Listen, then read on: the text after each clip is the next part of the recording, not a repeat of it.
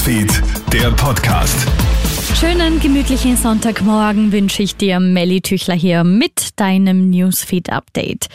ÖVP-Generalsekretärin Laura Sachs-Lehner ist gestern zurückgetreten. Sie begründet den Schritt damit, dass sie den aktuellen Kurs der ÖVP in Asylfragen nicht mehr mittragen könne.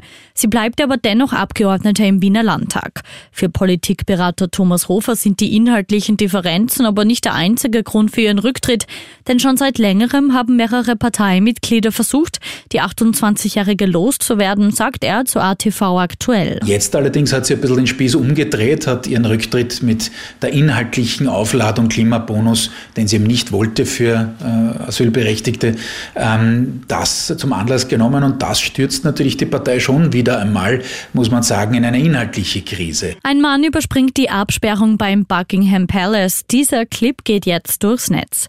Nach der Ernennung von Prince Charles zum Nachfolger der verstorbenen Königin Elizabeth II. fährt er an tausenden Schaulustigen vorbei und hält auch an, um mit ihnen zu sprechen. Dann dazwischen Zwischenfall. Ein Zuschauer schafft es über die Absperrung und rennt auf ihn zu. Die Polizei schreitet sofort ein und kann diesen festnehmen.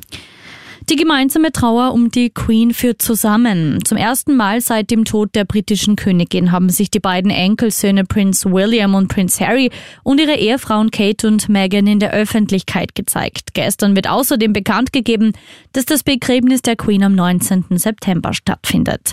Ja, und nicht nur in Europa herrscht diesen Sommer eine Rekordhitze, auch in der Arktis war es schon wieder viel zu warm. Die norwegische Inselgruppe Spitzbergen hat den heißesten Sommer ever erlebt. Die Folgen in enormer Eisverlust. Was in der Arktis passiert, hat ja globale Folgen. Dort liegen nämlich wichtige Kipppunkte unseres Klimas.